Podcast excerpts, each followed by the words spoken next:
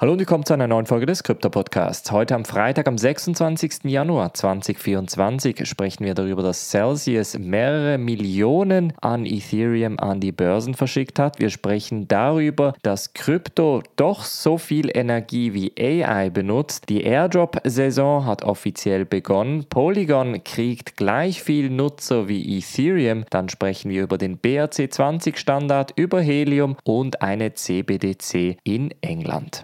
thank you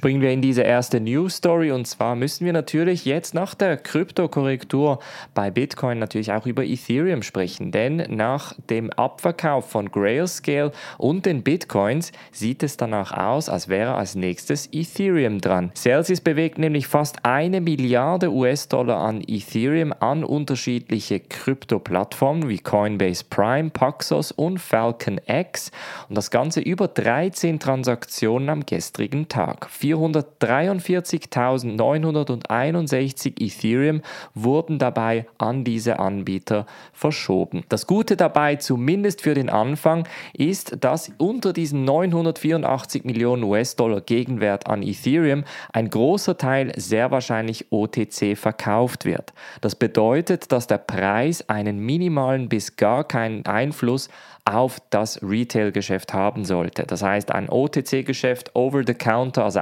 außerbörslicher Handel, das bedeutet, dass sich zwei Parteien einigen, der Handel findet statt, ohne dabei natürlich, dass sich der Preis bewegt auf dem offenen Markt. Und das könnte natürlich rein theoretisch positiv sein, muss aber nicht, denn Celsius hat natürlich auch die Möglichkeit, einen Teil dieser Ethereum auf dem offenen Markt zu verkaufen. Etwa 297.400 454 Ethereum wurden auf Coinbase auf 12 frische Wallets verteilt und das deutet sehr stark darauf hin, dass das spezifisch ein OTC-Deal gewesen ist. Weitere 757.000 Ethereum wurden dann auf unterschiedliche Plattformen im November verschoben und da hat es dann effektiv angefangen. Jetzt fragt man sich natürlich, wie viel Kryptos hat Celsius denn überhaupt noch? Konkret wissen wir bei Ethereum hat Celsius noch nach wie vor etwas im Bereich 62.000 Ethereum, was etwa 138 Millionen US-Dollar entspricht. Was bedeutet das konkret? Celsius hat einen großen Teil zumindest mal verschoben und sehr wahrscheinlich auch schon verkauft und idealerweise eben auch OTC. Und das bedeutet, ein kleiner Teil wird immer noch nach und nach graduell abverkauft. Wer ist jetzt noch übrig? Sicherlich FTX. Die werden sehr wahrscheinlich auch noch ihre Kryptobestände verkaufen. Viele sprechen da über Solana, weil FTX natürlich ein großes großen Teil auch Solana hält. Und dann hätten wir natürlich noch die ganze Mt. Gox-Geschichte und da sprechen wir immer noch von 142.000 Bitcoins. Ob die nun aber OTC verkauft werden, ob die verteilt werden und wann sie genau verteilt werden, das kann man noch nicht sagen. Dann sprechen wir über einen neuen Bericht der International Energy Agency und da spricht die Agency unter anderem auch darüber, wie viel Strom Krypto effektiv verbrauchen wird und wie sich diese ganze Entwicklung in den kommenden Jahren herausstellen wird. Jetzt sieht es sehr stark danach aus, als wäre nun Krypto in der gleichen Kategorie wie Datenzentren. Das bedeutet, eine Google-Suche löst einen Energieaufwand aus und das gleiche natürlich auch bei AI. Das heißt, jedes Mal, wenn man ChatGPT zum Beispiel braucht und etwas fragt, wird dabei ein Energieaufwand kreiert. Es sieht sehr stark danach aus, als würden diese drei Kategorien, also Datenzentren, AI und Kryptowährungen, graduell weiterhin ansteigen und dass das eventuell ein Problem sein könnte. Wobei fairerweise im Bericht auch steht, dass ein großer Teil, also über 50 Prozent der Energie, welche für Bitcoin Mining spezifisch angewendet wird, aus erneuerbaren Energien kommt. Und das könnte natürlich auch nochmal bedeuten, dass tendenziell der Markt darauf reagieren wird und auch im AI-Bereich auf erneuerbare Energien gesetzt wird. Schlussendlich müssen die Anbieter natürlich schauen, dass sie diese Dienstleistung für einen möglichst günstigen Preis anbieten können. Und das bedeutet wiederum, dass die Datenzentren und Rechenzentren nicht zu viel Strom verbrauchen bzw. günstig Strom beziehen können. Ob dann dieser Strom sauber ist oder nicht, das ist eine ganz andere Diskussion. Diskussion und wird sehr wahrscheinlich in dieser ersten Phase gar nicht erst beantwortet. In der Kryptowelt ist es allerdings so, dass die Nachfrage nach Bitcoin Mining auch dazu geführt hat, dass die Kryptominer tendenziell dorthin gegangen sind, wo der Strom am günstigsten ist. Wenn der Strom nicht günstig vorhanden war, hat man dann auch unter anderem auf erneuerbare Energien gesetzt, beziehungsweise auf Energieüberschüsse lokal, sei es Wasserkraftwerke oder zum Beispiel auch Solarenergie, wie es vor einigen Jahren zum Beispiel in China der Fall gewesen ist. Das heißt, diese Überschüsse wurden dabei unter anderem fürs Bitcoin-Mining verwendet. Nach dem Verbot von Bitcoin-Mining in China ist dann ein großer Teil der Miner zum Beispiel unter anderem auch in die USA umgezogen, unter anderem auch nach Texas.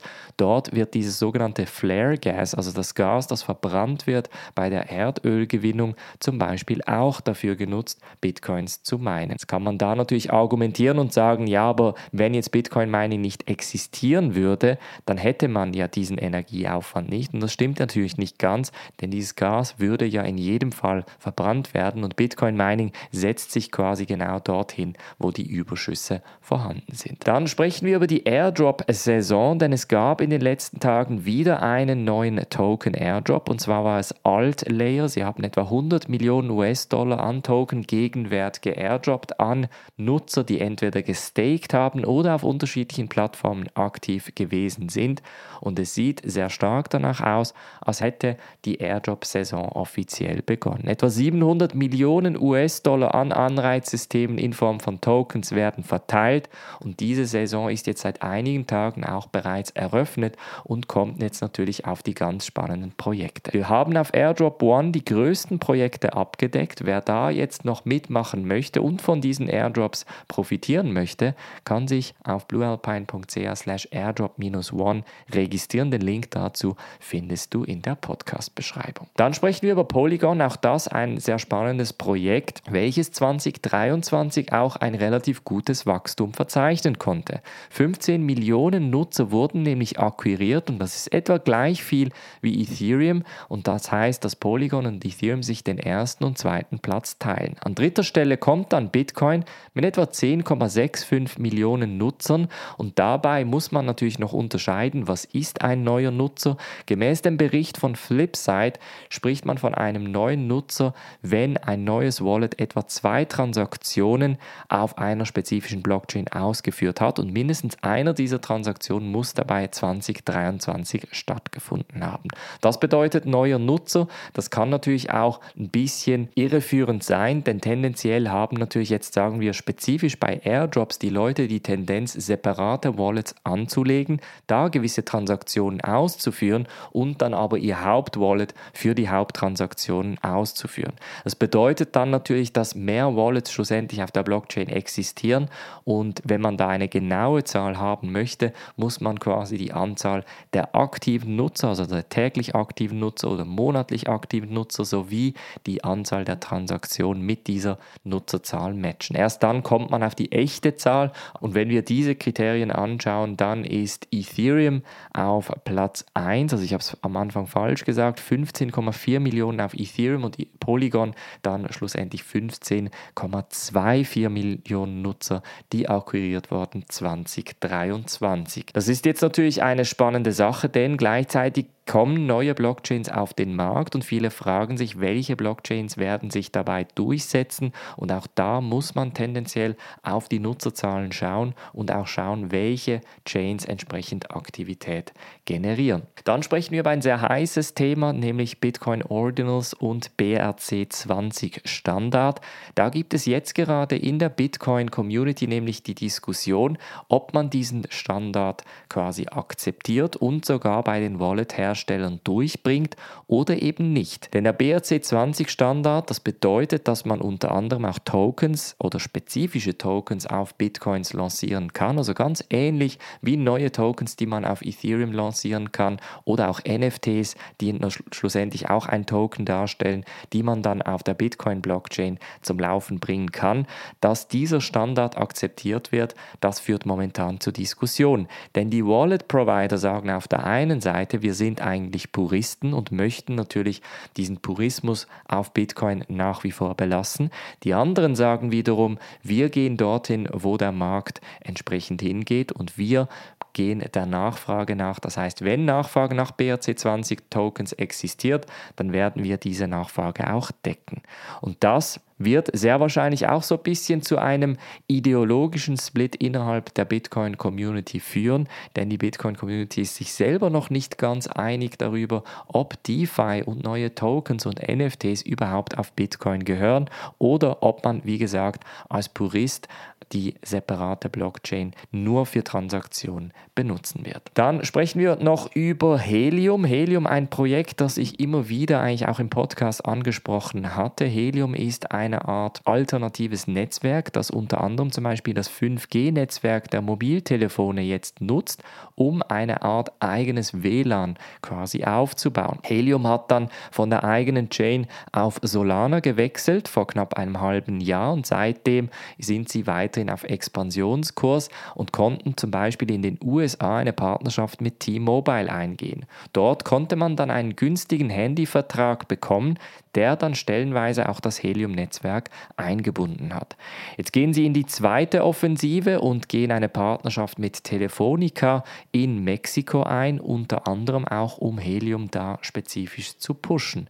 Das ist jetzt eine relativ große Partnerschaft, denn Telefonica besitzt 360 Millionen Kunden, welche rein theoretisch dann aktiv oder passiv dem Helium-Netzwerk beitragen könnten. Das Helium-Netzwerk konnte sich in den letzten Jahren nicht wirklich durchsetzen. Die Idee davon war natürlich sehr spannend, dass man mit einem lokalen Miner oder einem kleinen Gerät quasi mithilft, das Netzwerk zu stärken und so natürlich mit Tokens belohnt wurde. Aber gleichzeitig hat das Modell eben nicht funktioniert, weil die Transaktionskosten zu teuer waren. Jetzt mit dem Wechsel auf Solana und so ein bisschen der Umstrukturierung sieht es sehr stark danach aus, als könnte man eventuell Helium weiter benutzen und Helium könnte so in eine zweite Ebene kommen. Dann zum Schluss sprechen wir noch über Bank of England und spezifisch der britischen CBDC, denn die Bank of England und die HM Treasury haben noch keinen fixen Entscheid über das digitale Pfund getätigt. Es geht nämlich nach wie vor darum, dass man den Zugang zu Cash grundsätzlich schützen möchte. Man möchte Cash noch nicht über Bord werfen und deshalb ist man sich noch nicht ganz einig. Die Piloten, die laufen nach wie vor, die laufen fast weltweit übrigens, in fast allen Ländern werden CBDCs momentan getestet, aber gleichzeitig möchte man oder ist man sich noch unsicher, ob man Cash dann komplett verbieten möchte oder limitieren möchte und dann auf die CBDC setzen möchte möchte. In Nigeria ist zum Beispiel eine interessante Situation. Cash wird dabei bei Auszahlungen von Bankomaten auf etwa 50 US-Dollar Gegenwert am Tag limitiert und Nigeria ist tendenziell sehr Cash getrieben gewesen. Dort wurde dann die CBDC sehr stark durchgepusht und das hat dann auch dazu geführt, dass das Interesse für Bitcoin zum Beispiel sehr stark gestiegen ist. Das bedeutet, der Bitcoin-Preis gegenüber der nigerianischen Naira-Währung hat ein Allzeithoch schlussendlich auch erreicht in den letzten Tagen. Denn die Nigerianer möchten tendenziell eben eher auf eine Währung setzen, die sie komplett selber kontrollieren können. Wird so etwas hierzulande passieren? Das wissen wir natürlich nicht. Wird Cash verboten? Das glaube ich im ersten Schritt nicht. Aber die Effizienzvorteile einer CBDC liegen aus Sicht einer Nationalbank natürlich auf der Hand. Das heißt, wenn die technischen Voraussetzungen erfüllt sind und die technische Umsetzung passt, dann wird eine CBDC früher oder später in fast jedem Land angewendet. Die große Frage ist, wie werden dann die Länder untereinander Handel betreiben, beziehungsweise wird es Systeme geben, die zwischen den unterschiedlichen CBDC NFTs wie eine Art Übersetzerrolle spielen. Das war's von der heutigen Folge des Krypto Podcasts. Ich wünsche ein ganz schönes Wochenende. Wir hören uns am Montag wieder. Macht's gut und bis dann.